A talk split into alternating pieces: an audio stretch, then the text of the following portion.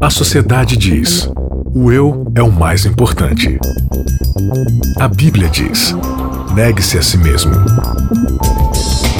O mundo incentiva: siga seus desejos. Jesus convida: siga-me. A cultura diz: pense igual, seja igual, conforme-se. O cristianismo diz: não se conforme com os pensamentos deste século. Contra a cultura. O Evangelho clama pelo diferente. Começando mais um Contra Cultura, último episódio da série Amar é Mandamento. Você estava se deliciando com essa série, você estava amando e aprendendo a amar ao próximo, assim como todos nós que gravamos essa temporada. Mas infelizmente todo o tema chega ao fim, mas a gente sempre tem uma nova temporada aí cheia de novos assuntos, novos ensinamentos, novas lições para receber. Mas por enquanto a gente recebe aqui mais uma vez Maiara Costa para terminarmos com chave de ouro essa temporada. Tudo bom, Mayara? Tudo bem, Isaac, e você? Tô bem, graças a Deus. E aí, desafios para amar o próximo aí ao seu redor? Muitos. Cada vez mais difícil. Difícil? A lição termina aqui, né? Mas fica pro resto da vida, né? É, lembrando que assim, essa série, né, claro que todo o ensinamento ele precisa ir pro campo prático, mas essa série, em especial, ela deixa ensinamentos aí muito incisivos de como deve ser de fato a nossa vivência como cristãos, né? Sim, seria muito mais fácil se ser cristão fosse só ser membro de uma igreja, seguir aí uma porção de doutrinas, ser batizado e participar de Santa Ceia. Seria muito mais fácil ser cristão assim. Mas ser cristão do jeito que Cristo ensinou aí é bem complicado e a gente precisa receber, ser revestido, né, uhum. do poder do Espírito Santo todos os dias, porque a gente não dá conta não. Sem mim nada podeis fazer, já dizia um homem barra Deus muito sábio aí, né? E realmente, se, se não for através da influência de Cristo todos os dias, a gente não consegue não, porque é um grande desafio. É por isso que o episódio desta semana, o último episódio da nossa série Amar é Mandamento, tem o título A Prova dos nove. Mayara, você lembra de alguma coisa do que era a prova dos nove lá na época da, da escola? eu tava pensando nisso aqui agora. Eu, eu lembro que tá, tinha a ver com matemática, né? É. Aí a gente fazia lá os cálculos, as continhas, e aí depois, né, tinha essa tal de prova dos nove para conferir se o resultado estava realmente certo, né? É, para ver se você realmente calculou da forma certa. Então, é um jeito de averiguar se você tá acertando ou não. Porque às vezes você faz um cálculo lindo lá, maravilhoso, a conta fecha, mas tá tudo errado. E muitas vezes, Mayara, a gente vai vivendo a nossa vida como cristãos, achando que estamos fazendo a coisa certa, que a gente aprendeu dessa forma, a gente ouviu o pastor pregar dessa forma, nossa igreja ensinou dessa forma, eu li a Bíblia e entendi dessa forma e dessa forma eu vou vivendo. Só que às vezes eu posso estar vivendo de uma forma equivocada porque eu entendi tudo errado, né? É, exatamente. Você acha que é possível acontecer isso na igreja? Não só é como acontece. E quando a gente fala igreja aqui, de fato a gente não está falando de instituição, de prédio, não. de algo etéreo. A gente está falando de mim, de você, da Maiara, dos amigos que estão ouvindo. Todos nós estamos sujeitos a isso, não é não? Estamos. E aí tem que ter a prova dos nove, né? Para ver se nós realmente estamos indo pelo pelo caminho certo. Agora, a questão que fica é, tá, mas dentro do cristianismo e do viver cristão, dentro do amor, dos mandamentos, de tudo aquilo que a gente vem aprendendo e estudando durante essa temporada, o que é para o cristão essa tal prova dos nove? Você tem alguma noção, Maia? Se ser cristão é ser semelhante a Jesus o máximo que nós conseguirmos, e ser semelhante a Jesus envolve não apenas aquilo que a gente acredita, mas envolve quem nós somos, né, a nossa conduta, ou seja, aquilo que a gente é, aquilo que a gente fala e aquilo que a gente pensa, o lugar aonde a gente vai conseguir ver se realmente nós estamos é, sendo um reflexo de Cristo é nos relacionamentos, né? Então os relacionamentos serão para nós uma prova dos nove, né? A forma a, é a nossa convivência com as pessoas que vai mostrar para nós se nós estamos realmente indo pelo caminho que devemos ou se estamos equivocados em relação às nossas crenças. A nossa forma de agir vai definir se a gente está de fato acertando no nossa forma de pensar, teorizar, né, de teologizar, digamos assim, porque no fim das contas uh, tudo tem que nos conduzir ao amor divino, aquele que é o parâmetro de tudo, né? A gente começou essa série com Gênesis, como a gente praticamente sempre, sempre começa, começa, todas. né? E a gente sempre enfatiza que o ser humano ele foi criado para ser imagem e semelhança de Deus, e isso está fundamentalmente comprometido em relação ao amor de Deus, ao caráter de amor de quem Deus é. Então, ser imagem e semelhança de Deus é se relacionar. A gente falou aqui dos mandatos culturais relacionais, sociais e espirituais. Então, tudo tudo isso forma ali um triângulo perfeito, forma um ciclo virtuoso, onde nós somos amados por Deus e temos a chance de estender esse amor ao próximo e todos juntos ali administrando o legado que Deus nos deixou, cultivando isso para o próprio bem do mundo, dos nossos relacionamentos. E essa é a forma como Deus é adorado, é louvado, não é simplesmente, ah, eu fico lá sentado cantando músicas bonitas, puxando, entre aspas aqui, né, com todo respeito, puxando o saco de Deus para ver se ele se move ao nosso favor porque a gente falou coisas bonitas, né? É claro que o louvor ele brota de um coração genuinamente agradecido a Deus e que ama o próximo. Como Isaías fala, né? Você acha que o jejum que eu quero é que você fique sem comer? E aí eu tô de bem com isso, então eu vi que você tá sem comer. Nossa, ele tá se esforçando bastante, que cristão zeloso, vou dar as coisas que ele quer. Não, não é esse o jejum que eu quero. O jejum que eu quero é um jejum de você mesmo, onde você viva pro outro, né?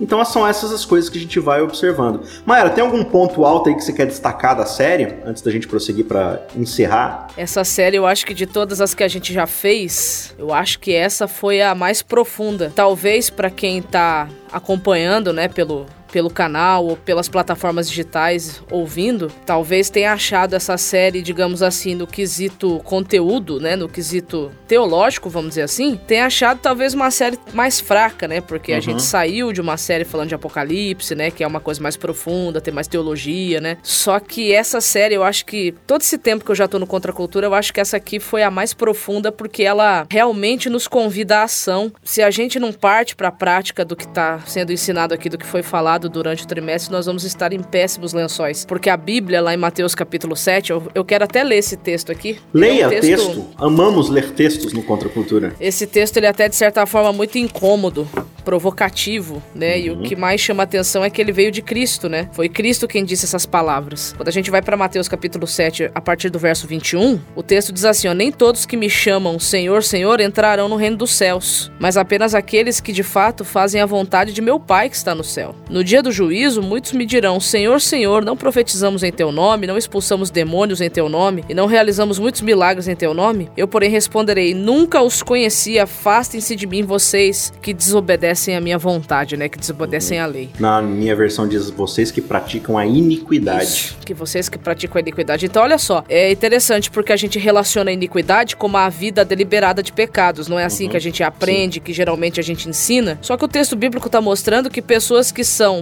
religiosas podem ser tão ou mais iníquas quanto aqueles que não são religiosos. Se você for para um outro texto de Paulo, por exemplo, lá em Romanos capítulo 2, a partir do verso 12, lá ele vai dizer que tem pessoas que não têm o mesmo conhecimento que nós temos, mas são muito mais cristãs do que nós que recebemos o Cristo. Que dizemos é. ter recebido o Cristo, né? Porque aquele Isso, que de fato recebeu a Cristo Exato. Então, é muito sério. Essa lição acho que não tem um ponto alto. Eu acho que ela em si toda. É uma construção, né? Ela é uma construção e ela vem mostrar verdadeiramente o plano da redenção. Qual foi o objetivo maior de Deus ao enviar Cristo a esse mundo. Então, se não for para restaurar a humanidade que se perdeu por causa do pecado, então não existe outra razão de Cristo, entendeu? Antes de ser nosso redentor, ele é nosso criador, portanto, ele possui o senhorio sobre nós. É por isso que amar é mandamento, porque amar significa estar debaixo debaixo do senhorio divino. Estar debaixo do senhorio divino é fazer aquilo que ele deseja de nós. E ele deixa muito claro isso lá em João. As pessoas vão conhecer que vocês são meus discípulos, meus clones, meus seguidores, aqueles que replicam a imagem, se vocês amarem uns aos outros.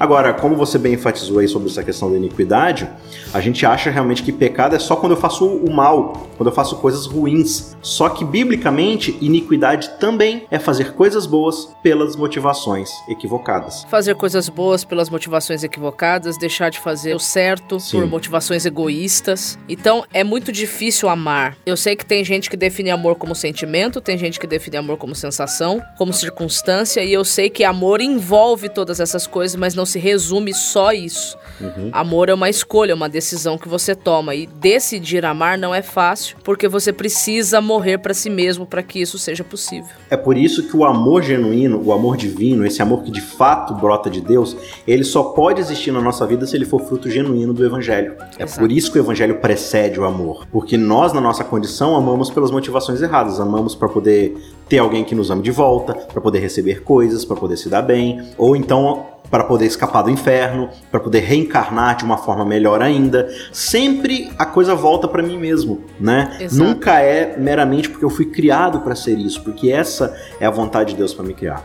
É, mas voltando para o nosso tema aqui, para a gente encerrar essa maravilhosa série né, de três episódios que se chama Amar e Mandamento, quero convidar você para ler com a gente aí Mateus. A gente já Mateus. gastou um episódio aqui nessa temporada falando do capítulo 5. Então vou voltar aqui para o capítulo 5 e vamos ler especificamente aqui os versos 13 até o verso 16. Diz assim: Vocês são sal da terra. Ora, se o sal vier a ser insípido, ou seja, perder o sabor, como lhe restaurar esse sabor? Ele não vai servir para mais nada a não ser ser lançado fora para ser pisado pelos homens. Vocês são a luz do mundo. Não se pode esconder uma cidade situada no alto de um monte, nem se acende uma lamparina para colocá-la debaixo de um cesto, mas num lugar adequado onde ilumina bem todos os que estão na casa. Assim, brilhe também a luz de vocês diante dos homens, para que vejam as boas obras que vocês fazem e glorifiquem o Pai de vocês que está nos céus. Pelo menos nessa primeira lida aqui, ele dá a sensação de estar mostrando que não tem como nós escondermos o que somos. Então, se você recebeu a luz de Jesus na vida, não tem como esconder isso, porque isso vai transparecer. Tem que transparecer através daquilo que você faz, através de quem você é. Não tem como esconder. É, é por isso que essa coisa de não, eu vou, eu vou pregar, mas sem usar palavras e tal. É, se você está tentando fazer isso, é porque de fato você ainda não recebeu esse evangelho. Porque um evangelho genuinamente pregado a você e que você recebe em sua vida, ele transforma você. E aí, como a Mayara falou, essas boas obras, essa coisa que brota da gente como luz, ela é inescondível, digamos assim. É, né? não tem como esconder. É uma consequência natural. Agora, o contrário não é verdade. Você muitas vezes pode estar tentando fazer boas obras, mas não necessariamente por causa do evangelho. E aí, essas pessoas não vão ser transformadas. Elas podem até receber ali um benefício, mas elas não têm uma transformação genuína que, no fim das contas, não vai ser bom para elas a longo prazo. O que chama atenção no texto, nessas comparações, nessas alusões que ele vai fazer com sal e com luz, é que, por exemplo, o sal, ele fala sobre a questão do sabor do sal. O sal, ele, ele não tem um gosto em si. O sal não tem gosto, mas ele realça o sabor da comida. Ele tem uma Exatamente. capacidade de destacar o sabor da comida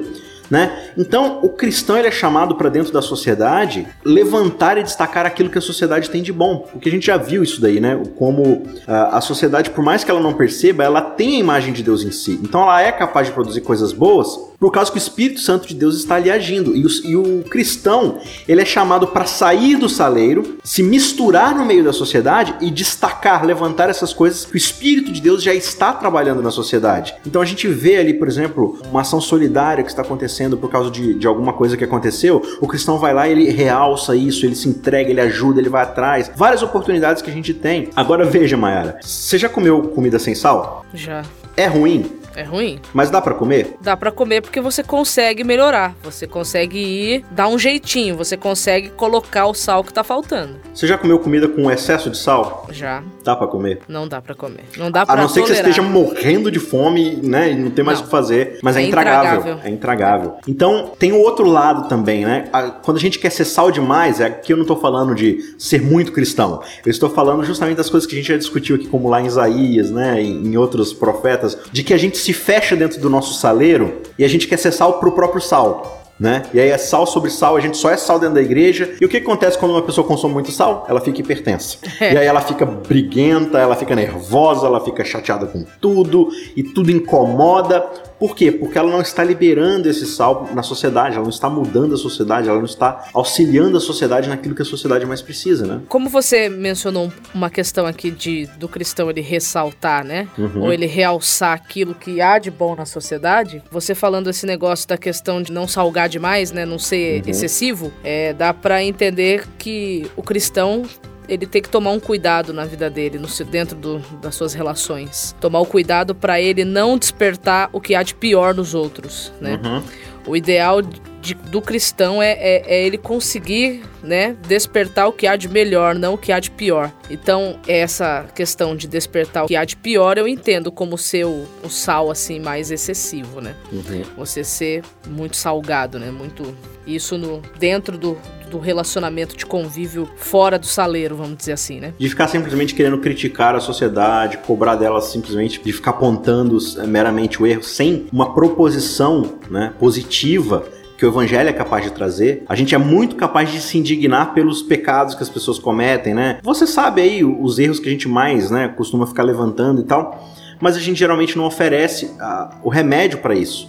A gente quer simplesmente destacar esses erros para se afastar como se essas pessoas fossem leprosos, né? Então Exato. eu preciso me manter aqui na minha comunidade, no meu cercadinho, isolado para que eu não pegue a lepra do pecado dos outros. Sendo que a gente observa um Cristo que caminha entre os leprosos, conversa com eles, que estende a cura para eles e é uma proposição é, positiva ali, trazendo no fim das contas o evangelho e a conversão para cada um deles, né? E o Exatamente. texto vai nos dizer o quê? Se o sal perde o seu sabor, ele não serve para mais nada. E ele vai ser simplesmente jogado fora e pisado pelos homens. Isso diz a explicação que naquela época nevava em Jerusalém, né? E aí muitas vezes tinha esse sal que perdia o sabor, eles jogavam nas estradas para poder pavimentar e não ficar escorregando na neve, né? Então simplesmente servia como chão para os outros ficarem pisando. E observando assim o contexto de como a gente vive hoje, Mayara, você acha que o cristianismo ele é visto no meio da sociedade sem Deus como algo a ser utilizado ou como algo a ser pisoteado e escanteado? Aí é misto, né? Aí é uma questão que se divide. Tem gente que enxerga o cristianismo como algo bom, né? É necessário, ao passo que outras pessoas enxergam como algo a ser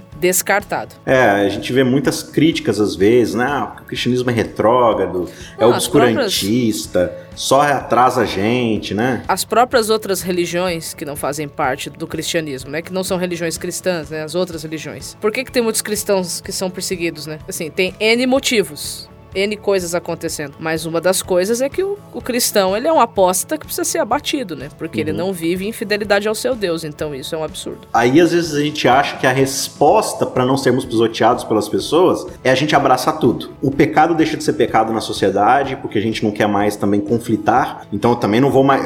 Ah, esse pecado aí a gente tem que aceitar, é normal isso daí. A sociedade mudou. É uma outra forma do sal perder o seu sabor, né? É Ele- porque o sal, além de servir pra derreter neve, pra pavimentar, além de servir pra dar sabor, também ele servia pra conservar. Ele era usado na conservação de alimentos. Para refrear a podridão de uma carne, por exemplo. Exato. Então, não cola esse esse argumento liberalista, né, de que então agora vamos relevar tudo porque isso é ser sal. Não, não é ser sal. Se o sal relevar tudo também, ele perdeu a essência de sal, ele não é sal, porque o sal também conserva. Então, assim, no fim das contas, a gente percebe que falta um pouco mais de equilíbrio na vivência do cristão. Falta mais evangelho, falta mais esse convívio com o próprio Cristo e com a palavra de Deus para entendermos qual de fato é essa prova dos nove, qual é esse viver cristão que Deus nos chama para vivermos, né? Sabe, no, no fim das contas a gente está no movimento humanista o tempo todo. Se eu não vou para um legalismo de falar, olha as coisas que eu faço para Deus me aceitar, eu vou Vou para um outro extremo de liberalismo de que não, não importa nada, então vamos viver do jeito que a gente quiser. O que importa, e a gente já falou isso aqui, né?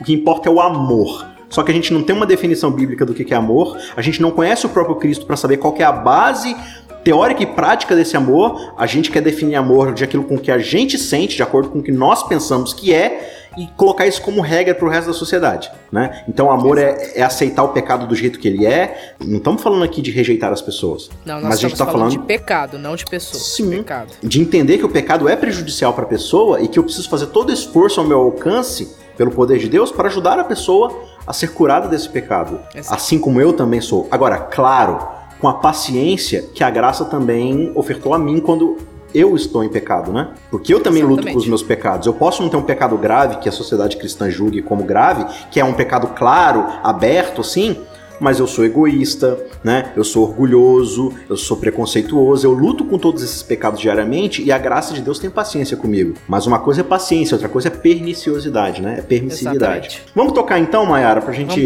abordar acho que um texto que é básico e essencial aqui para nossa discussão, que é de Hebreus capítulo 10. O texto de Hebreus ele é um- uma carta né, muito importante porque ela vem dar confiança, certeza, tranquilidade, esperança para um povo judeu que se cristianizou, mas que agora está sendo perseguido, né? É, e essa carta ela foi escrita com o objetivo de ajudá-los a não abandonarem a fé, porque por causa das perseguições que eles estavam sofrendo, isso a gente vê dentro do próprio contexto do capítulo 10 de Hebreus mesmo, eles estavam pensando fortemente na possibilidade de retroceder, de voltar de onde eles vieram. Porque era mais cômodo. Claro, se quando nós não, não. Antes de termos Cristo, a nossa vida estava muito boa. Aí agora que a gente o recebeu e o aceitou, estamos sendo perseguidos, alguns estão sendo encarcerados, outros estão sendo mortos, está perdendo família, perdendo emprego. Então, que vantagem que tem em seguir Jesus, então? Aí o autor da carta aos Hebreus, ele vai fazer uma explanação em pelo menos ali quatro teses para poder mostrar para aqueles para aqueles cristãos, né, Uhum. que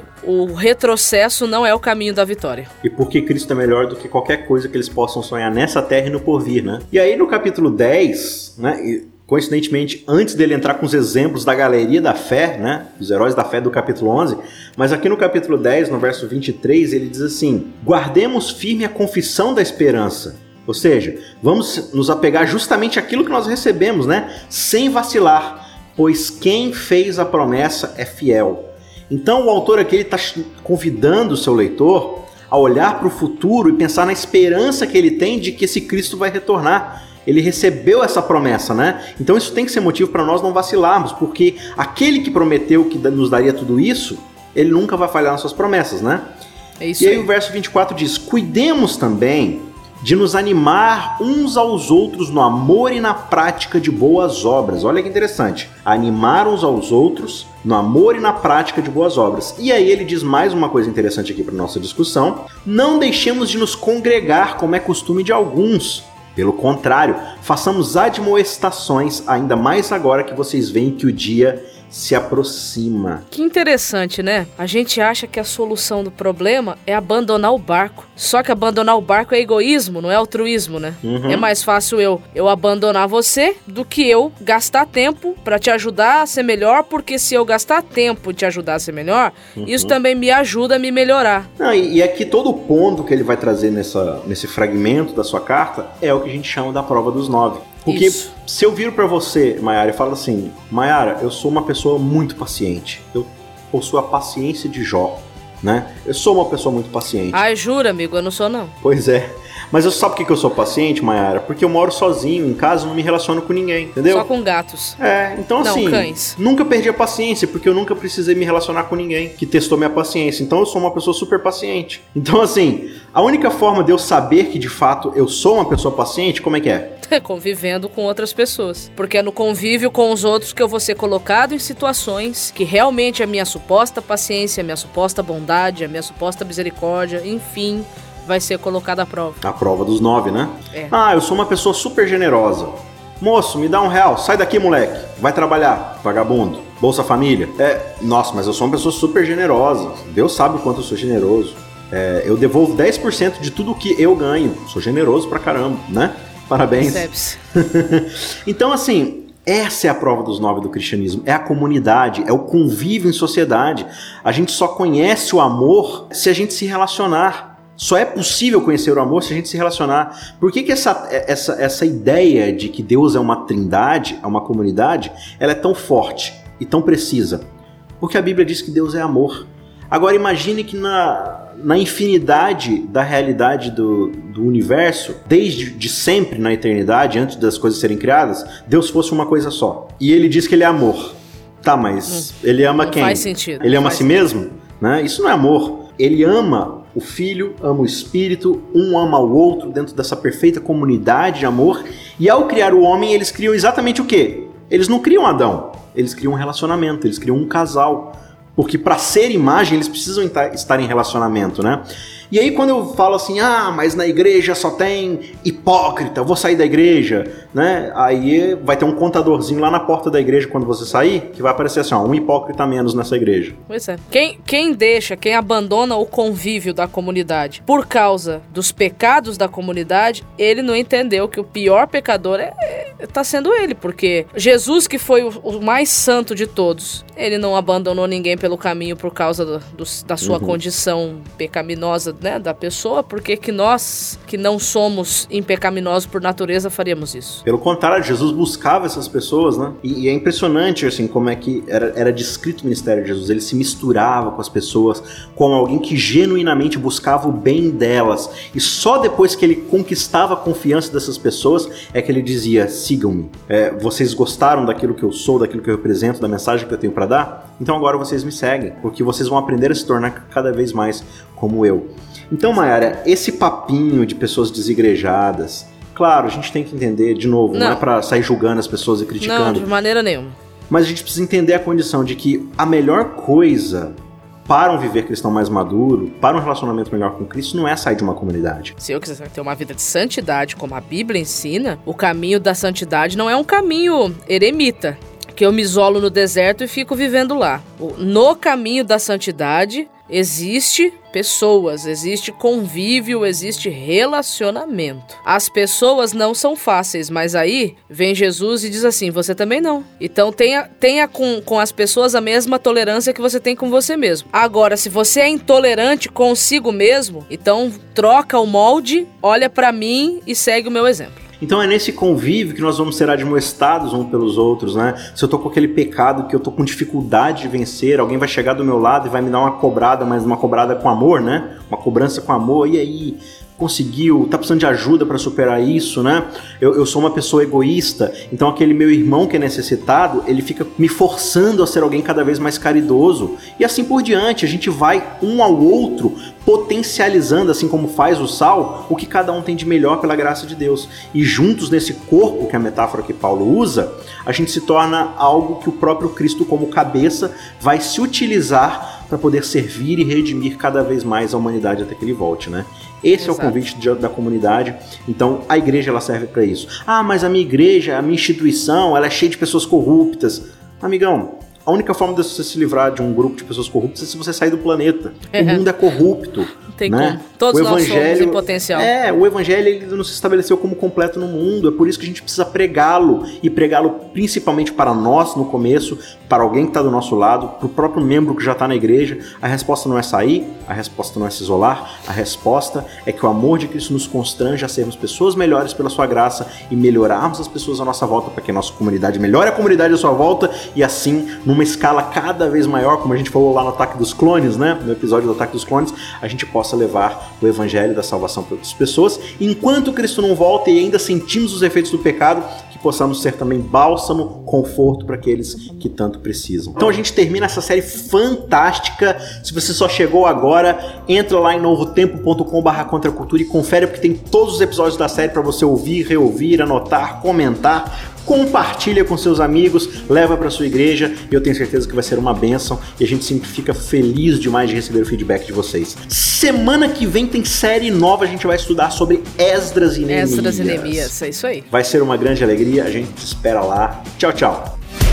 Contra a cultura. O evangelho clama pelo diferente.